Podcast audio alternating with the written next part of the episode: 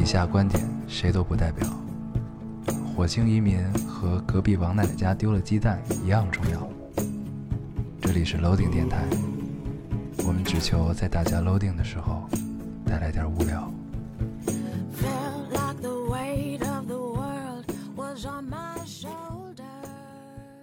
大家好，欢迎收听 Loading Radio，我是老高。我是烟偶新，的一期又跟大家见面了，非常开心，非常开心。对，哎呀，这个嗯，又是如如约而至的一周啊，如约而至，瑞而非常愉快。非常愉快 大黄非常疲惫拖着疲惫的身体啊，又来跟大家见面了。谢谢你啊！不客气啊。这周你为什么没出出城差啊？这周本来要去广州嘛，啊，然后，呃，我当时的计划是，因为广广广州现在不计划就是撂挑子不去。不是现在广州不是有疫情嘛？有疫情的时候，因为下周可能还要去别的地儿，然后 我就想，如果别他妈去了广州那边又去不了别的地儿，就很麻烦。我看留言里有个大学生就隔在隔离，就因为五一去广州玩了几天，嗯，然后就隔离了。我五五五五一前后都在广州啊，我操，你赶紧做一核酸去。没有没有，但是我没有在荔湾区嘛。嗯，然后，呃，我要说什么来着？哦对，所以当时计划就是让我们两个同事先过去，先探探路。嗯 他因为先保保存有生力量，让没作用不大的先去。没有没有没有，作用都很大，作用都很大。希望这个先去打前站的你的同事也是我们的听众。呃，然后那个，然后这这这两个这两这两个小朋友先过去嘛，先过去看，然后他们要去佛山，然后去的这个途中，然后他们到了白云机场，给我打了一个电话说嗯到了。嗯到了之后，然后说现在已经打上车，开始往佛山开，因为从广州离佛山大概有一个多小时左右的车程吧。然后呢，我就挂了他们的电话，我说行，我挂了他们电话。这会儿突然手机就就是弹出来一条推送，说佛山发现一例确诊，一例本土确诊。我说我操！然后我给他们聊，我说你现在先让司机停一下，嗯现在现在先在路边停一下。我说我给那个客户里面打一个电话，我问是不是必须得去，就是线上行不行？然后呢，我给他打电话，然后最后就聊聊聊聊聊聊聊，就说那线上也行。我说好，然后给他们打电话说你们现在返回机场回北京吧。嗯，然后我们我因为保存了另外两个有生力量。对，嗯，然后问我说那我酒店都订了怎么办？我说命命比较重要，命比较重要，可以报可以报。嗯，啊，可以小朋友都很有意思那。这么说，你变相救了他们一命。也也没有，也没有。然后佛，然后然后现在广州疫情好像感觉上是有一点严重，说对说是一个新的变种，而且说好像是传播的速度比之前的要快。对，传播力也强，对传播性也高，嗯对，所以这个如果我们有广州附近，尤其是荔湾区附近的这个听众们，一定要加强防护，对，还保护好有自己啊。佛山的听众们，对对也要保护好自己，嗯，难搞，是嗯真你的是你这周干嘛了？这周工作，这周周周中的时候，咱俩还见了一面儿，啊 有一天晚上几点？两点多吧，啊，两点多，你问我吃不吃夜宵，我说这就是住得近的好处，你知道吧？我说夜宵选，但是咱俩可以去七幺幺买个吃的。嗯，然后咱俩就去了七幺幺，然后但是我没有想到你要来我家，然后然后喝了点酒，对喝点酒小酌了一点。我嗯本来以为能多喝点，结果咱俩就喝了两听果酒，很娘。很娘。当时在那个台面上摆着一些虾呀，什么就是贝贝壳类但是没有壳的那种，对对，就是剔好能直接吃的。对对，就那样的几个看起来还即食食品，对啊。还挺下酒的，对对，就是那那样的一桌子东西，然后配了几个什么科尔必斯味的酒，桃子味的酒，三得利的吧。对，三得利的就是就是就是什么樱花味的酒那种。这个时候弹幕就也打着三得利打钱，对对对对，嗯，然后两个非常就是看起来特别怂，很娘，对。嗯，结果喝了两听就结束了，对，很快，你喝多了是吧？对我喝多了，喝多了，哎啊。真，的是。行，那咱先还是读留言吧。行。读完留言再跟大家扯扯。对，这期留言质量很高啊，嗯。不是都他妈很长这期留言。嗯，故事会，故事会，我读一个啊，这是一个给各位小仙女敲起警钟的。这个听众说：“老高要，请一定看到我这条，并且读出来，也算是给所有的小仙女们敲个警钟吧。我今天中午遭遇了电信诈骗，等反应过来，立马去派出所报案。但是电信诈骗大家都知道，追回钱财的可能性不大。然后我在微博上翻看大家被骗的经历，近期四到五月，加上我已经有五个人是一模一样的套路被骗了。今天十一点左右，一个看起来很像客服的电话号码打进来，自称是天猫某某店家的工作人员（括号），然后他说的这个店家是我真实在上面买过东西的店家（括号完）。他声称内部错误把我的淘宝账号搞成了代理商，每个月要被经销商扣五百块，十二月十二个月一共六千块，问我是否要解绑。他说不解绑的话，今天至明天早上九点期间会从我的卡上扣钱。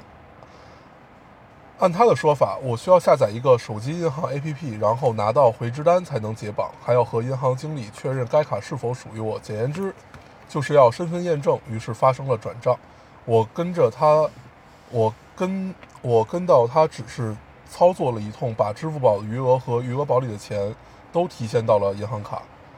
期间一直 期间一直说电话会被录音，具有法法律效益。个人操作不要告诉他密码，然后所有的操作请截屏。不得不说，极具欺骗性。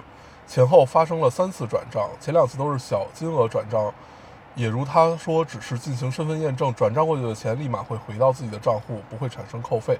最后一次转账的时候，他就要求把银行卡里面所有的钱都转过去。最后一次的钱是真的被转走了。其实你回过头来看，他这个诈骗方法其实挺简单的，但是怎么说呢？被骗的时候就是脑瓜子嗡嗡不清醒呗。我这辈子第一次被骗，花钱买教训了，因为是直接发的文字，评论顺序可能是倒着的，请大家花心思看一下。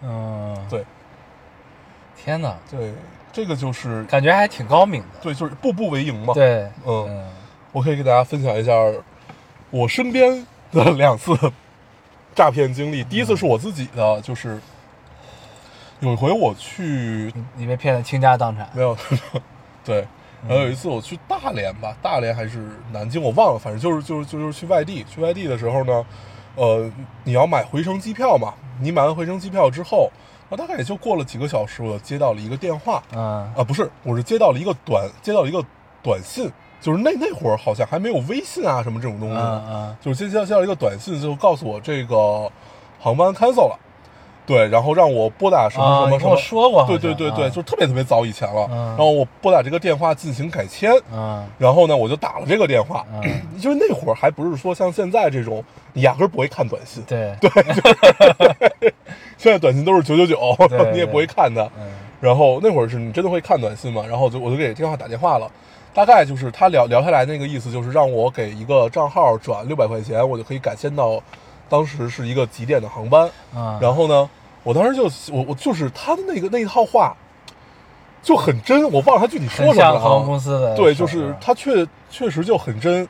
然后呢，我就准备已经操作这个事儿了，但是在操作这个事儿的时候，我我突然想，哎，我觉得不对呀、嗯我觉得这个这个这个这个转账为什么会这么发生呢？嗯但是我也没想明白哪儿不对，嗯，然后我就给航空公司打了一个电话，我就问，说没取消，对，啊我就问这这这趟航班是不是取消了？嗯航空公司说是并没有的。嗯我说我操，然后当时我很生气，嗯，我记得当时是从哪儿啊？是这是说明你信息泄露了，对，就肯定是信息泄露了嘛，是从哪儿定的？然后我还给他们打电话投诉了，嗯，，对，但是好像也不了了之。嗯对，第二次是我身边的人，是我一个朋友，当时那个朋友他的孩子，然后然后去上学嘛，嗯去上学，然后他他妈他妈是我的朋友，就突然接到了这个电话，然后就说你的孩子怎么样怎么样，反正也是通过一系列的骗术，最后骗了五万块钱。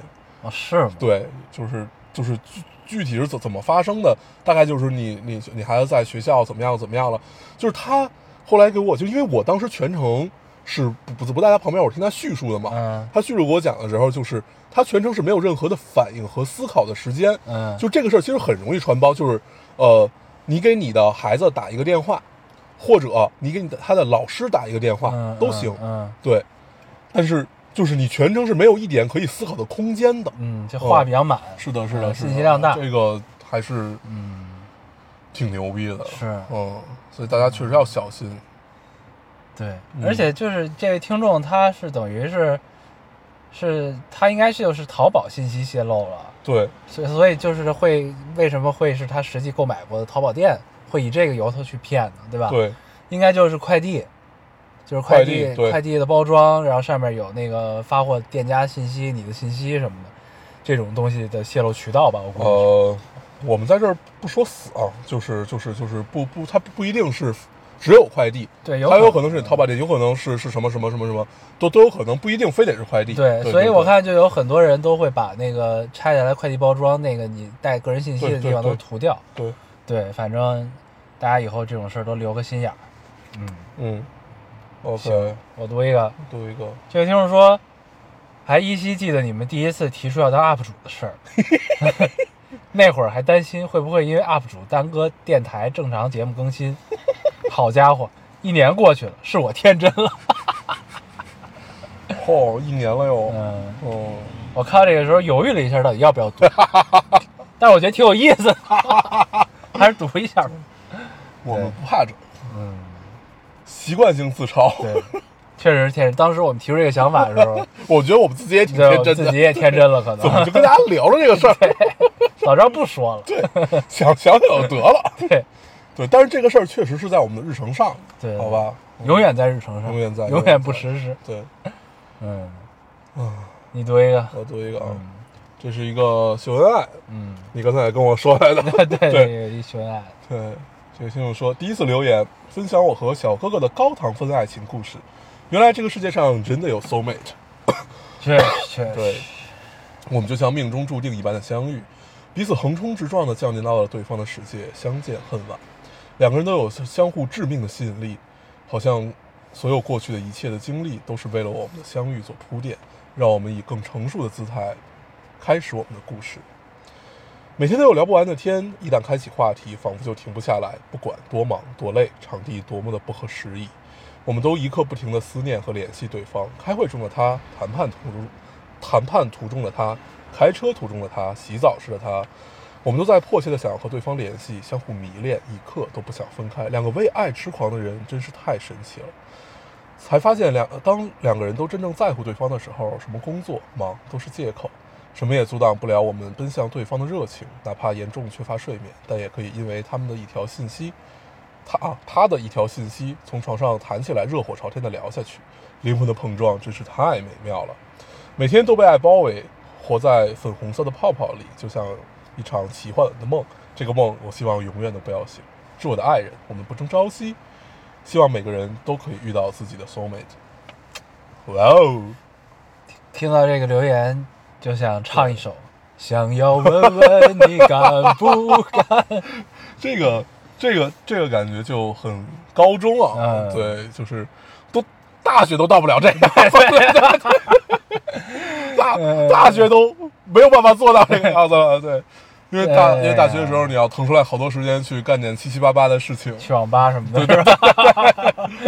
那个时候你收到的短信大概就是 等会儿再战。嗯，嗯，可以，这个很高中，很高中，但是这这很美好，很嗯美好，就是能想起以前真的以前就是那会儿都不是都不叫谈恋爱，只是跟你你想聊天的人聊天儿，对那会儿是那种状态。对然后呢，当时都是键盘手机，忙发短信，嗯嗯嗯在袖儿里忙发短信。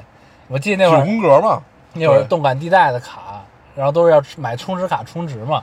对，我记得我最高记录是一周充了一周就把一百块钱的话费发短信发完了，还是怎么样？对，就反正对，特别快它是那会儿一毛钱一条还是一毛五一条？嗯对，就大概这样。然后后后来给那种就是就是天天发发发短信他能绑几个号，还有那种情侣号，对你知道吗？情侣号，然后还有就是好朋友号，对对对对，就是能他好像一个号能绑五个还是怎么着？嗯就是你俩打电话还是发短信就便宜，嗯那会儿还是这样。对，对咱俩刚认识那会儿还是靠发还是靠发短信的，对对，我现在想想都。你你感觉已经忘掉了发短信的这个记忆了，你知道，就忘掉这件事儿的身体感受了，已经。对因为你现在打的短信全是垃圾短信。对，基本全都是。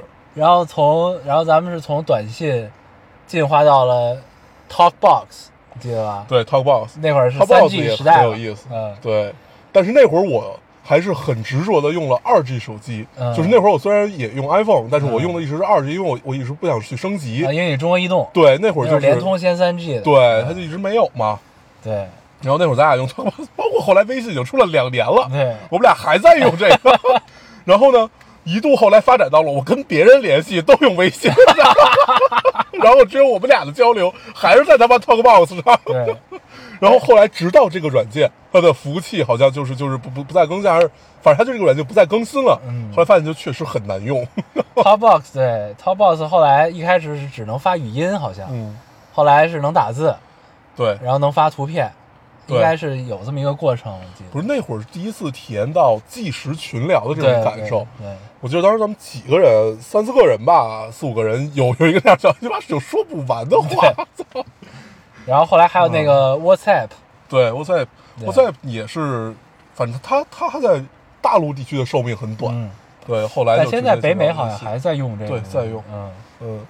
挺有意思的，行。嗯，可以，这是一个秀恩爱，秀恩爱的。祝福你们。然后我读一个，燃烧自己，这是一个暗恋，可以，可以这个特别好。这听众他发了一个长图，他长图配的留言是：“我允许你离我远去，你也要允许我永远爱你。，这我看见了嗯，这个确实很好。”嗯他那个配图也很妙。嗯这位听众说：“呃，哎呀，对不起。”这位听众说：“我知道你有很多朋友，可我想做最特别的那个。朋友要毕业了，第一次见他站在台上是三年前，他作为学长，在我们这届的迎新晚会上唱了一首《克普勒》，这是什么歌儿？你知道吗？我我看克普勒，不知道，克普勒，对，克普勒，没事儿啊。这个他在追光下一身西装，扎了漂亮的领带，好迷人。那首歌我单循了一个月，单曲循环。前几天他主持了自己的毕业晚会，这应该是我能看到他能看到的他最后一次上台。背景音乐响起，昨日晴空，昨日清空的时候，我有点破防。他这个把歌词写下来，歌词是：我好想你，在起风的夜里，我好想你，在人群的缝隙。你听见你你听见吗？这一句喜欢你，追得上你的背影吗？断断续续的暗恋了他三年，听呃，因为听老丁想做自己的节目，大学刚开始就加入了电台社团。他是面试我进台的学长，从学妹变成朋友，和他聊天，从字句斟酌到可以随意的分享生活或开玩笑。我以为成了朋友以后，见识过了彼此的所有弱点、痛点，喜欢的情绪会被削弱。可每年秋冬季，对他的喜欢还是会像一场急性流感，但即使来的再猛烈，多多喝热水挺一挺也就过去了。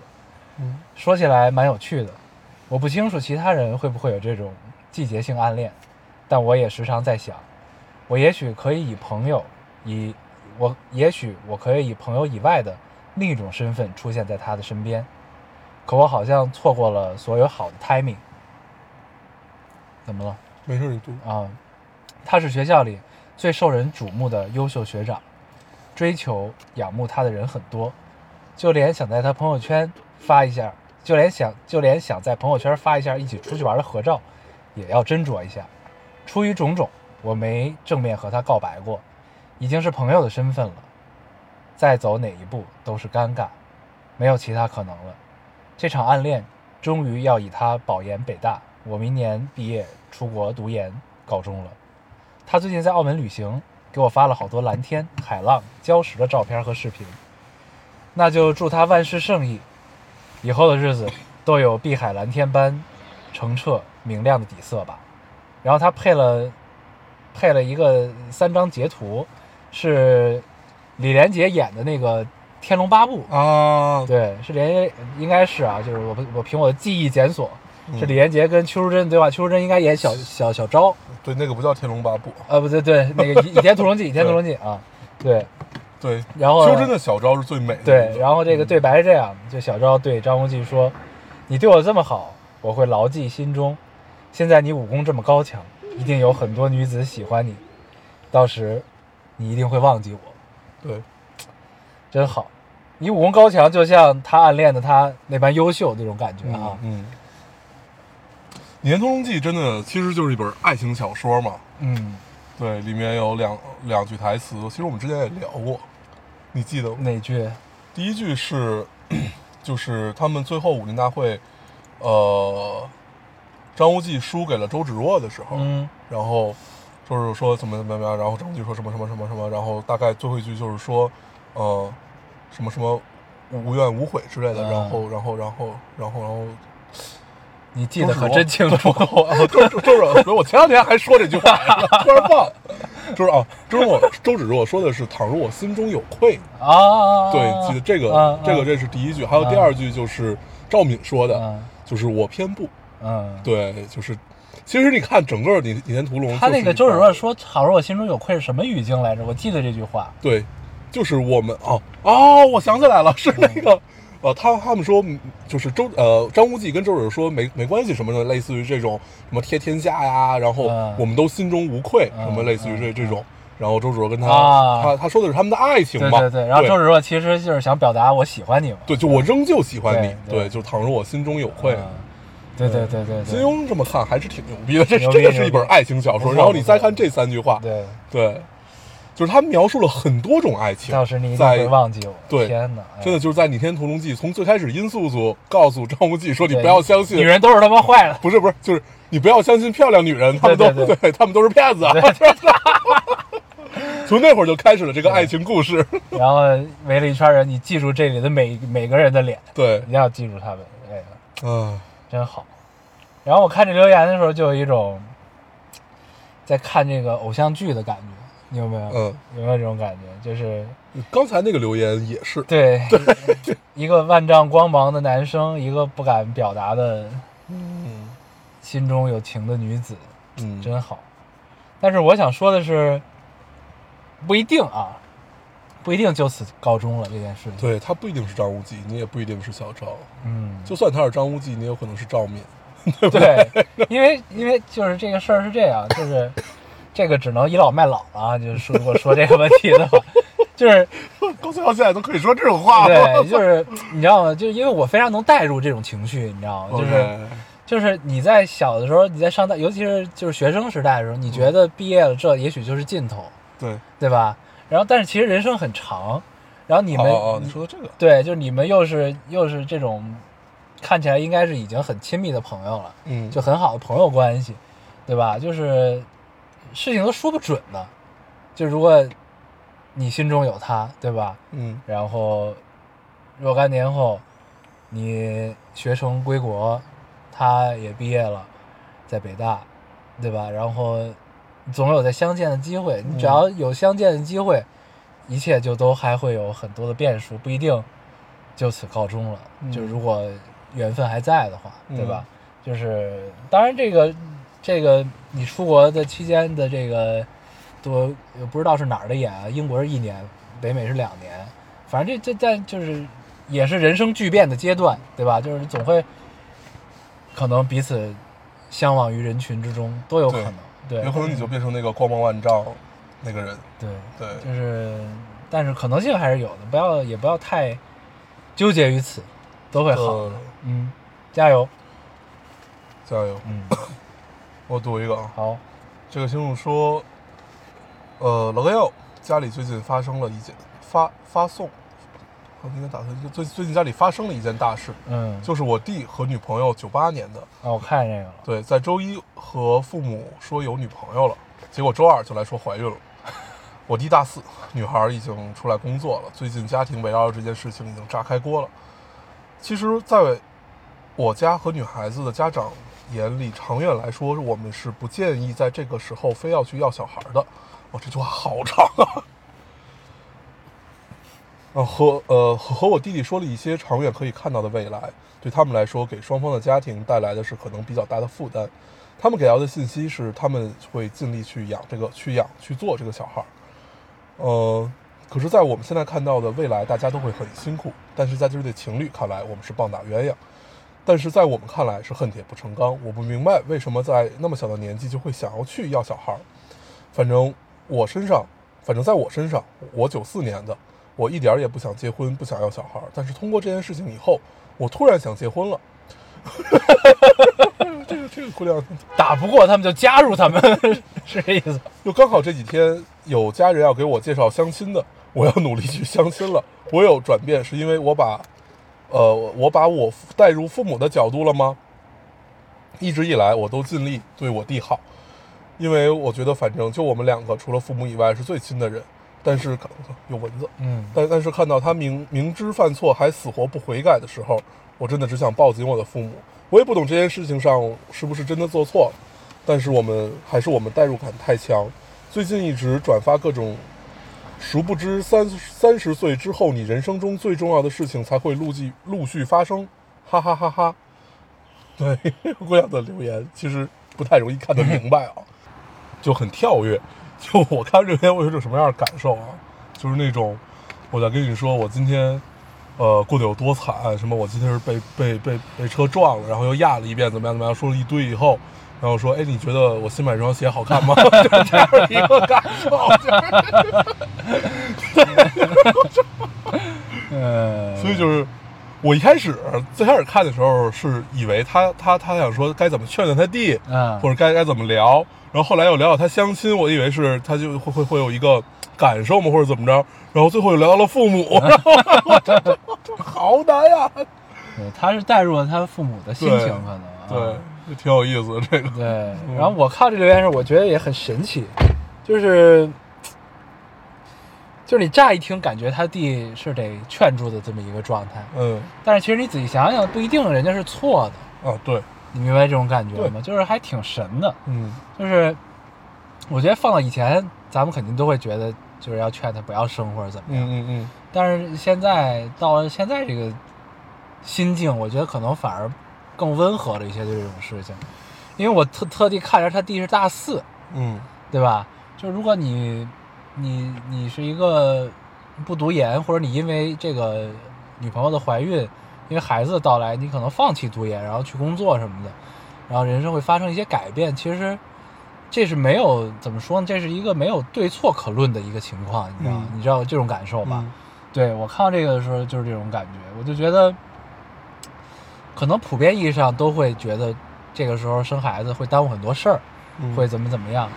但是，但是我觉得最有趣的是他弟是决定想生下来这个孩子的，对哎，他俩还说要竭尽所能的要照顾好这个孩子。我觉得这个其实是很难能可贵的一个状态。对，但是不可否认，确实会很辛苦。对，就是其实谁都不知道自己在选择这条路之前，都无法预见这条路会是怎样的颠簸的状态，或者说怎样的艰辛。我觉得挺有意思，就是你你作为这位听众的角度想，就是我觉得就是你还是尽，她应该是姐姐吧，对，呃，就是尽你作为姐姐的该说的话，你都说到了。但是如果无法改变，我觉得就只能顺其自然，随他去吧。嗯然后我们且看这件事儿会变成什么样。我觉得应该挺挺有意思的。我我我我再稍微说两句啊，就是我觉得我我们俩站的角度是旁观者的角度和所谓的外人的角度，对，对，但是你们是至亲，你们的父母，包括这个女孩子家的父母，你们其实才是至亲，就是你们你们帮助他做的决定，也许会更好和更有用。对，对，因为我我们昨天人，我们我们判断这个事情，属于站着说话不腰疼。对我们觉得他可能会有一种呃，就是就是多一种可能性嘛，没因为没有一种任何一种可能性，就是你能判断到以后他到底是好或者不好。但是我觉得这个事儿它有几点，就第一是你们考虑的，他他一定会很辛苦，这事儿是对的，就是他到底有没有想好，我觉得是要去确认的。对，就是如果他决定要这个孩子的话，对，对，而且尤其是女生的家长是的，是的，对，行吧，这个咱俩也都没有孩子，就不聊这么多了。对，但是我是觉得看到了一一种不一样的人生态度，还挺有意思的。对嗯，对，该谁该我了。嗯，我来读一个，这位听众说，上周泪淹钱塘关的时候抽空留了个言，诉说了我悲伤的同时，嘲笑了你们好久不见这么拉了，就是拉胯的意思，哦这么拉了。我我懂，不用不用。万一有听众不懂，嗯。嗯，因为是第一次留言，所以很期待回应，早早就搬着板凳来了，结果被吞平了，评被评论被吞了的意思啊。嗯。我的难过和嘲讽消失在了来去之间的指缝中，然后他特地还解释来去之间是，呃，微博那个 CEO 的来去之间、嗯啊，消失在了来去之间指缝中。但一周过去，难过和压力依然没被缓解，又开始莫名其妙流眼泪，觉得不太好，那个不好的状态又要回来了，没了。嗯对，就是我读这个，就是希望你，如果你的留言被读出来，你的不太好的状态是不是可以得到缓解？嗯，其他没有什么别的意思，因为也不知道你为什么不好。对但是我还是想知道怎么为为什么要泪淹沉塘对关？你下期 可以跟切切切切钱塘关。对对，你下期可以给我们讲一讲，就是把你上期被吞的评论再补回来。对。但是人生不如意十有八九，总会过去，对，加油！我读一个啊，嗯。这个听众说，都说西藏是应该去两次，去两次的地我方，看这个。对，一次把心留下，一次把心找回来，一次都没有去过咋办？嗯，那不正好吗？对啊，这就这就跟你去了两次的效果是一样的，心一直在你这儿。对，老老有这种奇怪的话，就是告诉你这个地儿你得去，你得去八次。尼采说过，如果爱，请深爱。对，就是这妈的，嗯，就是别的地儿我们没有发言权啊，我们就说拉萨这个事儿。拉萨这个事儿就是你去就完事儿了，对对，就不用在乎几次。对，没有嗯没有那么多的讲究，是吧？对。对，然后今天我还看一留言，说是在黄龙高反了的。嗯，那你还是别去拉萨了，太逗，对吧？但是但是其实，哎呀，就是怎么说呢？其实我还挺享受高反那个状态的，是吗？就是有点像，当然我没有说很严重的高反，就是你正常的不适，就是在哦高原的不适感，我很享受那个嗯状态。嗯嗯嗯嗯，因为就像喝多了，真的特别像喝多了，对，就是有一种永远在微醺的一个状态，我觉得挺有意思的。这个我觉得可能也是高原的魅力之一吧，对我来说啊。嗯对，你读一个，哎，你刚你该该你了该你了该我了。嗯来读一个啊，这位听众说，好久不留言了，这一年也算是人生中大起大落的一年了。去年虽然疫情，所幸我在我我在电商行业，不仅没受影响，反而业务增长比较好。年终升职加薪，年底跳槽到了业内所谓的大厂，前景可观，薪资也不错。去年年底给自己制定了很多新年计划，读书、写字、坚持运动等等。那时候我觉得自己的人生要迈上新台阶了。然而入职两个月之后，大小周内卷把我搞得疲疲疲惫不堪，每天下班回家要要二分之一个点儿才能睡着，还要一两个点儿才能睡着。呃，刚开始还坚持每天读书一小时，后来回家直接瘫死。我根本无法平衡工作和生活，或者说没有生活。每天早上都要听电台来缓解马上要上班的焦虑。三个月后，我裸辞了。我开始思考人生的意义、工作的意义，我到底想要什么样的生活？这二十多年来一直都很努力。呃，高中的时候想要考个好大学，大学时想要找个好工作，工作之后想要升职加薪。可当我真正找到了所谓的好工作，我突然没有动力了。我觉得一切都没有意义。我我我真是个资本家，我只是个资本家的工具人罢了。现在我换了一份工作，忙忙闲闲中开始认真生活，还在继续思考着人生的意义。我不想做进阶版的放牛娃，我希望自己这一生可以做一些对社会、对人类有价值的事情，哪怕一个人的力量很小。老高大黄一六年开始听电台，从大学到工作，越来越不爱留言了，觉得说了对生活也没什么改变。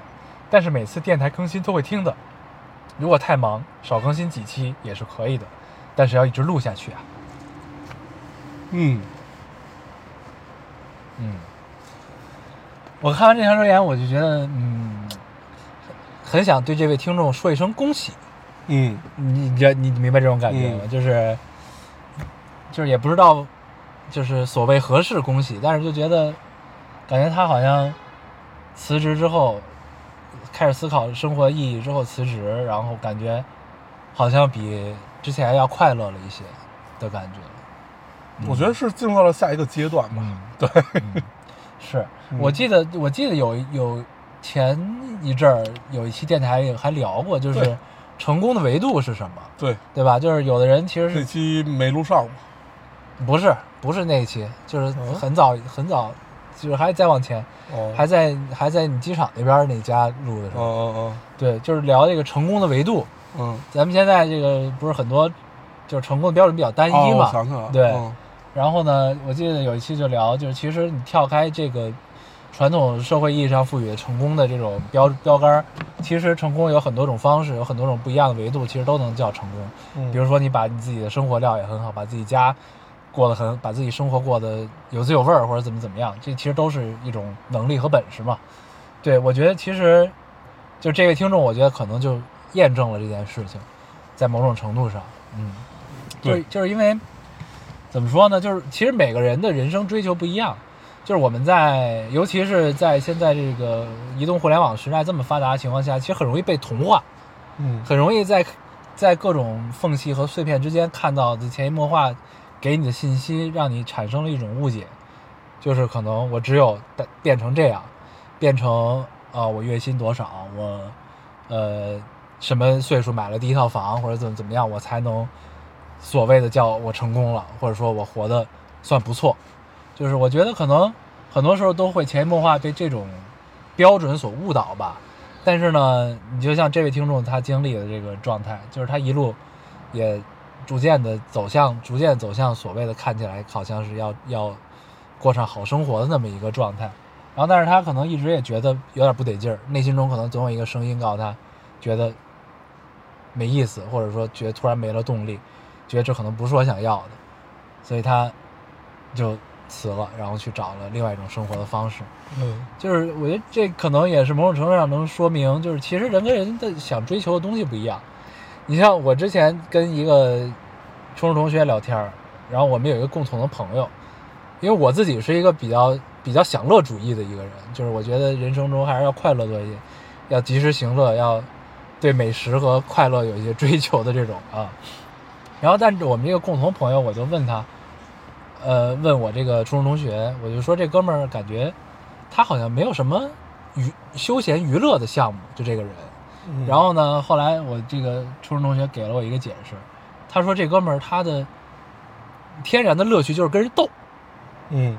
就是他是一个特别认真搞搞，我说的这个人是一个特别认真搞事业的人。嗯。他说他没什么乐趣，他最人生最大的乐趣或者说成就感就是跟人斗，嗯，就是跟人玩心眼儿。与天斗与地斗啊，对，就是你看，这也是另外一种生活状态，就是他，他可能就是会逐渐的把自己想做的事情，他自己专注的事业能搞好，因为他的乐趣就在这儿，嗯。就是他就是喜欢斗。对，就是，所以我想说，就是人跟人可能想要最终想要的东西真的不太一样，对，所以也不要真的就是完全被这种这种普世的一些所谓成功的标准所束缚吧，还是要对真正的去听听自己内心在想什么。对嗯就是最最最近有两个词很火嘛，其实就是先火了一个词儿叫内卷，和内卷感觉相对应的一个词叫躺平。嗯对这俩词儿，其实我觉得还还是没有没没有那么那么强的关联性。内卷就主要是我我看到一个例子说的很好，就是现在大家比如在电影院啊，大家都是坐着看电影，对，突然就有第二排有一个人，他觉得他自己看不见和看不清楚，他站起来，然后他第三排势必也要站起来，然后整个大家都站起来了，都站起来之后还是觉得看不见，还是觉得看不见，就就往自己脚底下垒垒东西，越垒越高，越垒越高，越垒越高。对，这个就是可能就是所谓的内内卷的一种形式吧。嗯嗯，对，那躺平的斗争就是老子不看了。对，嗯就是它看起来是一种对抗，但是，呃，其实从美国六十年代的嬉皮，嬉就是就是嬉皮后期那会儿嗯，就是其实是最躺平的一代嘛。嗯，对，就是我无所谓，什么都凯鲁亚克对 对，嗯呃，凯鲁亚克七十年代，七十年代就是他是嬉皮后，他凯鲁亚克其实是特别不躺平的一个人。他是在嘲讽他们。对对对对，然后，就说说回来说回来，就是刚才那个留言的状态，就是我觉得仿佛是进入到了一个新的阶段，就是它整个的，就如果我们把人，我们抛开就是呃成功的维度这个事儿啊，嗯就是把人，就比如说你你你仿佛突然想明白了一些什么，然后你再继续去深究的话，我觉得你哪怕在做着跟之前一样的工作和一样的东西，你的状态都是不一样的。这个是至于你个人来说，嗯，对对，我觉得这事儿很重要。是，对，因为我们我我们无法，就是怎么讲，我我我们无法说，就是告告诉大家你成成功的维度很多很多，但是普世上其实就那么一两种，很少很少有人也能去接受你你就是你比如我我只是把自己生活料理很好，只是我们觉得那个很美，对我们觉得那个确实很美，嗯但是可能他也会面临着自己的压力，这个这个压力不知道他是不是能承受。但是如果他的思想是进了进一步提升，也不叫提升，就是进一步开阔的话吧。开阔的话，我觉得哪怕你再去回到大厂，再去大小周，你再去怎么样，你的状态也是不一样的。我觉得这事儿很重要。嗯，对对，这个就是我是这么感觉的。无招胜有招。对啊对，对，反正但是就是你，如果咱们说这两个词啊，其实嗯内卷和躺平之间还是能找到平衡的，我觉得，就是还是能找到一个平衡关系去处理，既内卷又想躺平的心的。是的，是的，对吧是的，是的对对，因为呃，我理解的躺平，它一定不是说我就在家里待着什么也不干，了，不是放弃。对啊，它只是一种斗争的方式。嗯就像我们比如说，哎呀，这个好像不太能聊，就是 就是，你比如说，就是类似于无声的对抗，嗯，对，就这样的这样的一个感觉。但是我也依旧做好我的工作，嗯，嗯。对，只不过我不愿意和你们卷在一起而已。嗯嗯。对。但有时候是被迫内对对，就是内卷这个词，它一定是被迫的。对。嗯，你这身在洪洪流之中，无法不从啊。对。对。所以就是这个事儿就很很有意思，就是你躺平，它其实是一个伪命题。嗯，对。哎，但是你任何问题都是两面的嘛，你一个是向外看，客观条；一个是向内看，自己内心是什么。但是我一直这么看这些事情，就是你总要有人去斗争，对，总要有人的。嗯，，对，但是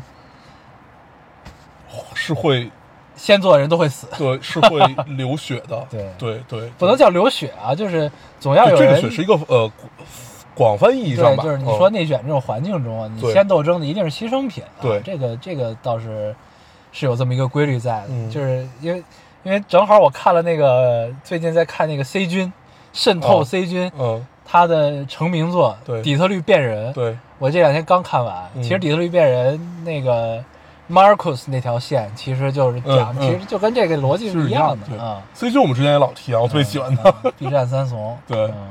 然后，反正嗯，这个词你往你往你往你往大了说，它其实不管是内卷还是躺平，它其实是有一些要比民众更大的力量去左右这个事情的，我们才能最终感觉进入到一种所谓的良性的循环这种状态。嗯，对，这个我们就不多聊了吧。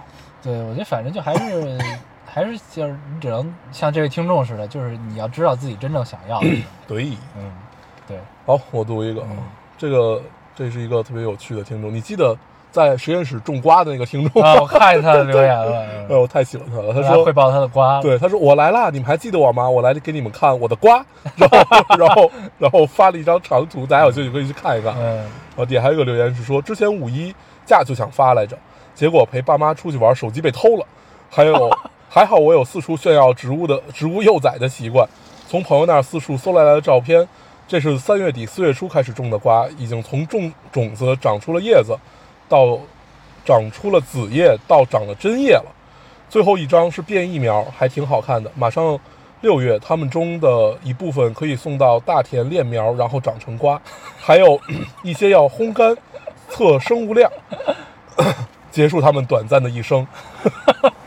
我和一起做实验的伙伴有些舍不得，老师是个和蔼的老太太，看着我俩笑了笑，说以后还能种。我总觉得他想说习惯了就好。嗯，有一种采菊东篱下，悠然见南山的感觉，对。太逗了。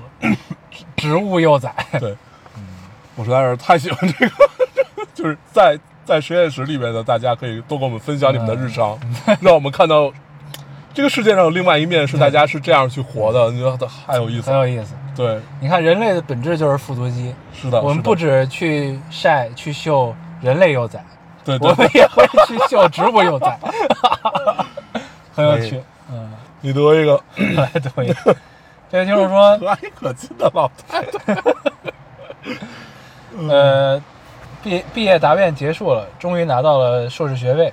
月底公派留学的结果要出来了，如果顺利，九月我就会独自前往未知的旅程。老公在为安安的奶粉钱奔波，安安在外婆、外公的陪伴下，快快快快乐乐、开开心心的每一天。昨天二十三教门口袁爷爷雕像在排队送花，学校天空阴霾，下着大雨。人世间，呃，世间世间人各自安好，各自悲伤，我也不知该悲该喜。今天早上看到基德关于袁爷爷科研成果的科普，我才明白自己的差距。真正的科研人做出来的东西是可以用大家听得明白的话去讲，去讲晦涩、晦涩难懂的科学依据的，而且他们真的不怕成千上万次的失败。从这个层面上看，我的能力和心态都还有太多进步空间。希望以后能向真正的科学家靠拢。没了，嗯，这是一个充满了正能量的留言。对，嗯真好。嗯，对，什么时候来晒一晒？你也晒一晒你的植物幼崽，对，或者是你的科研幼崽。对，嗯，真好。咱们评论里搞科研的还是很多的啊，我们的听众。我们的高知听众这样显得我们显得我们妈的很没有文化。没事儿，我们有没有文化不重要，不重要，我们的听众有文化听众有就可可以了啊。对，嗯，我读一个啊，嗯这个听众说，我听电台几年了，第一次留言，我实在不知道说什么，但是我坚很坚持的在听电台。有时候不太想听歌的时候，来看看你们更新了没有；有时候总是特别孤独，想听听熟悉的声音；有时候是失恋。我其实也想上来问问小可爱的意见，来分享情绪。有的时候是下雨，晚上在小酒馆躲了一场雨，走出小酒馆的时候雨停了，空气清新，灯黄接近。我想当时的清爽你们肯定很喜欢。我去了一些地方，但是我没有去过北京。从你们这里听到了北京很多的样子，真好，让我有了无限向往、期待跟热爱。就这些，祝福你们，也祝福电台的这群小可爱们健健康康。嗯嗯，确实是空气清新，灯黄接近，嗯，当时很清爽，我们很 确实很喜欢。对，不错不错。嗯，好的，没希。望你有时间可以来北京玩。好的，嗯，北京是一座你来了也想走的城市。他的写作风格特别像九月回。对我去过很多地方，但是我没有去过上海，就是类类类类似于这样的这种感觉。一个故事展开的铺垫要开始了。嗯，行，我读一个。嗯，这个就是说，什么时候觉得自己是个成熟的大人了呢？不是同学上课了还在吵吵闹闹，批评他们的时候，也不是他们作业没写完拉到办公室进行思想教育的时候这，我也看见了。而是在同学们入团申请介绍人那一项写上对他们的评价和签名的时候，嗯，这一刻，我好像真的长大了，也好像真的该长大了。我这么走心的一个留言，不读未免太让人心寒了。没了，嗯这是一个老师啊，应该是对嗯。你觉得自己长大是哪个时刻呢？别他妈回微信，嗯，就是在你录电台回微信的时候，你觉觉得 自己长大大 可以一心多用。嗯，想想啊，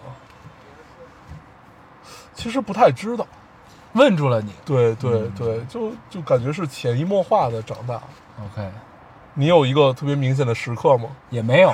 但你如果非要非要是声响的话，就结合这个留言，哦，哎，那那行，你先想。声响，就是为了节目效果 声响一个的话，我觉得应该是我在面试别人的时候，哦，那我倒没有。嗯，对，就是怎么说呢？就别的时刻都太矫情了，你知道吗？嗯，就是我觉得就是那我我我想说就是矫情，那我就不说。那你说一个矫情的，我说一个不矫情的，就是喝喝的多了那回嘛，就是瘫在地上那回嘛，哪回啊？那回有你，哦，就是那那回，那对，你要不要给大家展开讲一讲？不用了，不用了，不用讲了，不用讲了。没有什么可讲。嗯对，然后如果说就是在这种普普普世一点讲，觉得自己长大了这个过程，其实就是潜移默化的，因为它不是你一下承担了这么多，嗯对，就是我是慢慢去去承担的这么多，他不是说我上来就就刚刚刚刚开开始弄什么，对，嗯嗯所以就是感感感觉比较平缓，啊嗯，对，对，人生中仿佛也没有什么，风浪，对，一直活在温室里，对，嗯。呃，这这么这么说的，感觉也不是很合理，感觉也全是风浪。对，但但是但是，我觉得这种就会更像一种，你比如说你你有亲人离世啊，啊，或者说有一个很重要的节点，嗯就比如说这些都是别人以前给你干的，现在你要给别人干了。对对对对，比如他这个签字也好，或者什么也好，是，对，对，就是这种，嗯，我就觉得是面试的时候，嗯因为我面就是，你说你谁能想到有朝一日你会面试别人呢？你有过这种感觉吗？就是你面试的时候是不是也有过这种心情？我我我有的时候啊，就是因为面试实在是太无聊了这种事儿，嗯但是你又出于尊重，嗯，不得不让人家再 多说几句的时候，哎，我也有过这种感觉。我其实经常很多面试十分钟、十五分钟就能结束。啊不不不，我那我这更快，我这个基本三五句话你就基本能判断了。对，就是其实你不不不用听太多，但是呢，那你这太快了，你确实显得很不尊重。对，就是但但但是但是出于尊重嘛，有有尤其又是人家会出来工作一阵儿的这种，然后他他有一些我我也想看看后面他想再说什么，是是是，对，然后你就会多给一些时间，嗯。然后呢，在这种情况下的时候，有时候你会比较出离，嗯，就是你会想一些别的乱七八糟的事儿。回回微信什么的。那倒没有，就是就是在在你想乱七八糟的事儿的时候，你就想，哎，现在好像已经到了这样的一个阶段了。然后你下一步就想，我在跟别人说话的时候，别人是不是也这样？对对嗯。是会有，嗯，挺有意思。嗯，你读一个，我还我没了，好像，我看啊，嗯，多长时间了？对我还我看我看还有听众问，就是每次读留言烟我没了的时候，老高都都说我还有好多呢，是真的还有好多的，还是假的？为了 为了装作好像认真挑一样，对，这是真的，是因为。毕竟我们留言很少了已经。对，嗯，我再我想想啊，我看看啊，再读最后一个吧。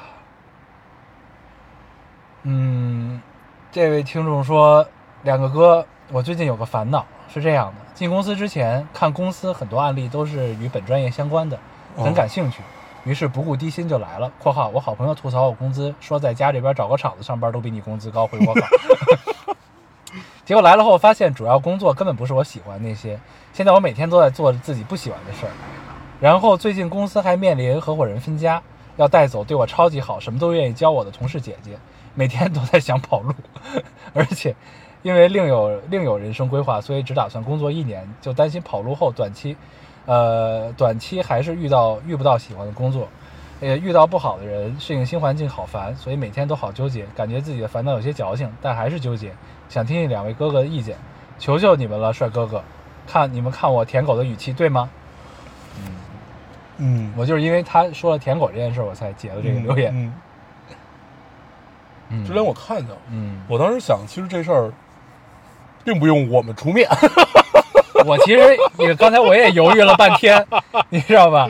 对，来，姑娘，既然既然你已经读了，我就可以分析一 要下不。要读这对个？，第一，你看啊，你一年以后你的人生有新规划，对吧？那意味着你这不都是昭然若市的答案吗？对啊，嗯你你一定不会在这儿留下去。那你在这儿的意义是什么？你要用这一年的时间干一点有意义的事情，要不然这个这个所谓有意义，就是要不然是你是喜欢它的，要不然它是真的所谓的普世上面的有有意义。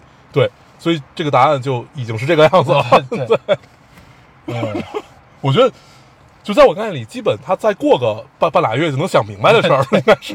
对，那我再读一个。嗯这个就是说，本就忙碌的周四，工作有条不紊的进行中。上周收到妈妈的，呃，收到妈收到妈妈发来的信息，一张图片，呃，医院的住院通知单，草草看了一眼，没当回事儿。后来中午午休时才翻出来细看，是姥爷的住院通知单，赶紧打电话给妈妈，听到消息，听到的消息很不好，可能是没办法了。电话那头妈妈一直在哭，我站在公司楼下也不知所措。只能劝慰妈妈去吃点饭，平复一下心情。挂了电话，我想了很久。以前年纪小，生活中从来没有经历过亲人离去，这两年一而再再而三的有长辈生病的消息，很难接受，嗯没了。嗯你知道我在看这条留言的时候呢，产生了一种厌世的情绪。对对会有你有这种感觉吗？就是我经常因为咱们听众其实基数众多嘛，哦所以总能看到这种这样类似的消息。但每次看到这个的时候，你就会觉得操，人生真他妈挺没劲的。哦你有没有这种感觉？就是，就是，就是你在青春的时候，你可以肆意妄为啊，这个呃横冲直撞，毫无顾忌。但是呢，你会发现你越长越大，越长越大，你不管你是什么样的人生，你是还还是金钥匙出生的，你还是生活在穷乡僻壤之中，你是天龙人也好，你是平凡人也好，你都要经历这个，你都要面对这件事情，你都要面对对接踵而来的亲人的离去。对，就是它是一些你永远无法避开的事情。对对，就是就是它你必然要面对的事情，这个就很讨厌这种感觉。对就是很烦，对，人生太他妈糟糕了，对就这种感觉。就是我我我我我我觉得可能我做丁克也是因为这个有很大的一个原因，就是没有那么多是必须要发生的事情。对，就是这个事情它不一定必须要发生。对，对，而且它没没有办法，如果对，就当当当然就是你已经有了很多必须要去发生的事情了，比如说亲人的离去、亲人的老去和你必须要去做的事情。那抛开这些之外，有一些你是可以自己选择的，嗯，那就把选择权拿回来嘛。对，对，所以就是经常每我每次在看留言的时候，看到这种留言，其实我都很犹豫要不要读，嗯。因为其实我们也嗯，没法很好的 handle 这种留言，但是呢，你又想到给你留言的听众他在那头的心情是怎样的，嗯。我觉得还是要读。嗯，对，就是这种感觉，所以也就，这就是为什么存在主义 存在的原因，呃你知道吧？就是每次我都想到这儿，我都会觉得存在主义太牛逼了，就是、嗯。就是还是要给人生找一些意义，即使你能看到很多事情是未来一定要发生的，一定会发生，你无法避免，但是又很痛苦的事情，但是呢，在已知答案的情况下，能让这一生过得更精彩，这才是大家生存下去的意义。对，好吧，嗯，留言就读到这儿吧。就读希望这位。听众你的心情嗯也可以早日缓解啊，加油！嗯，嗯，咱们跟大家闲扯会儿吧。闲扯一会儿，我啊这周什么都没有发生，什么都没有看，好，那我们这期节目就这样，谢谢大家收听。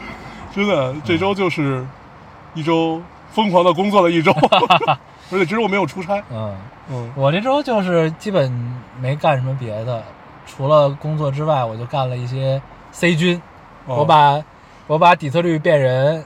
呃，还有那个，他之前又玩了一个别的，叫心魔吧，还是什么？啊，了。心魔，对他其实玩很多国产的恐怖游戏，对，还有烟火什么的。对，还都是挺嗯有意思的。对，然后，看他的实况，我觉得还挺有意思，就跟看连续剧似的。对对对对啊对，是有趣的。因为他玩的都是那种电影类的游戏。对，而而且我喜欢他玩，就是游，他玩国外游戏吧，他自己的配音对他配音啊很。好听。对对，就是他他他的英文，你觉得说的特别舒服。对对对，对，你会听着很高兴。这哥们儿挺神的。对，啊这姐们儿，这姐们儿，啊，这姐们儿挺神的啊。嗯，然后，然后这个，然后底特律变人，我看完之后，我觉得，哎呀，当时没玩这个游戏还是挺遗憾的。是的，然后，但是我看完之后，我也不会再玩了。对，就这个就是所谓剧情类游戏的尴尬之处嘛，就如果你看完，你基本就不太会玩了。对。哦，然后就是我没想到，就是这疫情之后隔了这么久，就是看，当然这虽然这个是一个一八年的游戏啊，但是就是疫情之后隔了这么久，就是让我觉得，哎，仿佛身体某些东西又被触动到了作品，竟然是一个游戏，嗯。竟然是一个科幻游戏。嗯。对，因为我自己本身也是一个科幻迷嘛，嗯，所以就还挺觉得挺挺后知后觉的这件事儿。嗯，对，然后我觉得感兴趣的听众也可以去玩一玩，或者去 B 站上找找。呃，除了 C G 以外，还有很多 UP 主都做过底特律变人的对很多实况，就是你可以蚁挑着看一看。，然后老黑什么的都做过。对，底特律变人这个作品还是很有，他其实提出的问题很像《银翼杀手》，哦，对，就很像《银翼杀手一样》。对，但他的他的角度很妙，嗯，他妙的他有三条线，对，他三条线最后世界线收束，然后合合到一条线的时候，就是因为他都是在那个呃，就是机器人的视角嘛，嗯，对，然后他在这这个视角，你就能能更充分的体会到他们的无奈和他们为自己争取权利的这个过程的艰难吧。对，对，就这个还是挺值得看的，就在这儿就不剧透了，感兴趣的听众可以去看一看，就是就是不不亚于一一部优秀的电影作品这种感觉，嗯，对，甚至比大部分的电影要好。是的，是的，是的，就是这种剧情类游戏，大部分其实都要比你看这场电影更爽。对对，因为你参与感强啊，对，而且他那个一八年的时候，那个画质能做成那样，真的还是蛮厉害。而且，当时还没有那个 光补、光追，嗯，嗯，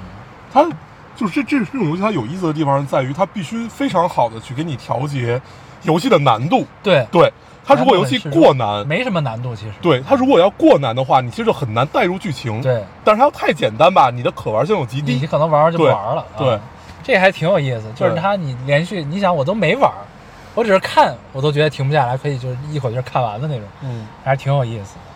对，这个是值得那什么。你像，因为其实想来想去，就是科幻上的几大这种命题，尤其是在《爱死机》两季出完之后，其实大家已经都习以为常了。对，嗯嗯对很多科幻的命题。但是我反正在看到这样一个一八年的游戏，一个这样的一个底特律变人的科幻背景的这么一个东西的时候，你反而没有那种陈词滥调的感觉，嗯你觉得还挺有意思的。对，就虽然它的设定和所有一切都是我们见过的，但是呢，你又能被它的情节抓住又带入其中的这种感觉，挺好的，推荐推荐，嗯，好的，对。行，然后我是今天出来之前，然后我找到了一个一个番剧，一个一三年的番，我没看过，叫《斩服少女》，哦，你知道吗？我知道，啊。但是我也没看过。对，对，那个是很惊讶，我是、我是从一个从一个潮流 UP 主那儿看到的，然后然后我就看到了，哎，我说这我没看过，我去看看，然后看完之后，我刚看了第一集，有点震到我了，这个是吗？这个对。他有点无厘头啊，这个剧就是、就是那个那个主演突然间就是他是靠穿衣服穿不同的战衣，就是你的战斗能力都是衣服给你的，嗯然后分星级什么的。然后它有一个学校，这个学校呢就是教一些这个我具体教什么还不知道，因为我只看教教你搭配。呃 不是不是，应该就是它它有点像那种呃军国主义时期的那种东西，然后法西斯的那种状态哦哦哦啊。然后呢，等级很森严的这么一个状态。然后学校被一个被一个学生会会长控制，嗯然后然后呢，他会分分等级给人不同等级的战衣，不同星级的战衣，你的战斗力是不一样的什么的，对。然后呢，这个主角就是一个不守规矩的人，然后这个打乱了规矩，他要探究自己的命运。对，然后呢，无意间就像张无忌掉进了那个洞里，找到了秘籍一样，他呢是被人安排掉进了他父亲的洞里，嗯然后得到了一身战衣，嗯提升了自己的战力。那身战衣是一个半裸的水手装，就是反正他爸也不是好人啊。就很怪，反正是他爸的遗物。这个 对，然后但是这个画面很妙，嗯它画面充满了那种世界名画的感觉。哦，然后构图呢都是那种压迫性很强的构图很有意思。就是我准备往下再看一看，叫什么？斩斩斩袍少女，斩服少女，斩服少女，对就斩。断的斩，服装的服啊，斩服少女，挺有意思的。我是我，我为什么会知道这个？好像是去年的时候，我们那儿来一小孩，就是当时聊嘛，就是说你你最喜欢什么什么番啊什么国番，我好像对这个事儿是有印象。嗯，不喜欢玲珑的你都不招。对，不喜欢玲珑我全不知道。嗯，嗯，还有什么？对，斩服少女，她那个这她那个画面，这第一个震到我就是有一个。有一有有有一个画面特别像那个法国大革命的时候一幅油画，嗯。的那种画面，嗯。然后有那种硝烟，然后人群，然后嗯。一个高处的权威，一个在底下反抗的那种一个横横构图的一个对峙，哦，那个挺有意思，我觉得这个画画的这个这个这个这个这个监督应该挺厉害的，嗯对，行，有点意思，对。嗯我我们俩一直在被蚊子骚扰，我已经被咬了两个包了。对，然后然后就没什么了，我这周还干什么了？对，然后就没什么，一直在看 C 君，我一直在翻 C 君的 各种实况，我最嗯准备看他的最后生还者。哦，最后生还者我就是我看过好多 UP 主的，啊，我最喜欢的就是他的。是吧？，对，嗯，然后《最后生还者二》也是他们，他因为这个还会呃还被骂了好久。是吗？对对对，因为为因为因为二就相当于在喂大家吃屎嘛，但是 C 但是 C 君觉得还不错，啊，因为二不好是吧？对对对。啊然后后来被骂了好久。嗯。但是我看二，我觉得就还行吧，也没有那么烂。嗯，对，但是确实没有一牛逼。但是它一主要因为它一的故事设定的太满了，嗯。就是嗯对。它让二的空间就没有什么能超越的空间了。其实，它也有也有这个问题不是呃，大家说卫史主要是因为这个剧情走向是不合理的。啊。对对，你可以看看看看再说。行嗯，可以。行，对，然后前段时间那个虚幻五引擎的测试版上了，嗯，是测试版吗？还是什么？反正就是一个先行的版，beta 版。嗯之类的。然后这其实是一个非常有意义的存在，一个划时代的对存在，是不是对你们行业也能有一定的影响？对，虚幻五就是引擎分很多种嘛，嗯其实任任何一个软任任任何一个软件，它都可以当做一个引擎去用。对，但是像虚幻五，像一般游戏大作都是用虚幻四之前。呃，对，但是像虚幻五的话，它着它着重提升的其实就是还是虚幻四那几块东西，但它的一大贡献是降低了机能，对降低了对硬件的需求。对，就降低了玩家和这这个这个这个这个设备制造商嗯，对硬件的需求，这个是划时代，这样其实也是某种程度上降低了创作门槛嘛。对，嗯降低了很大成本，对嗯，这个就挺，所以其实后边呢，你就会发现就是，其实是就是更更 UGC 的时代嗯，就要来了。然后呢，也是一个更加考验，就是尤其是游戏创作和动画创作领域这些从业人员的想象力，嗯。就是变得更加更加重要了。因为嗯。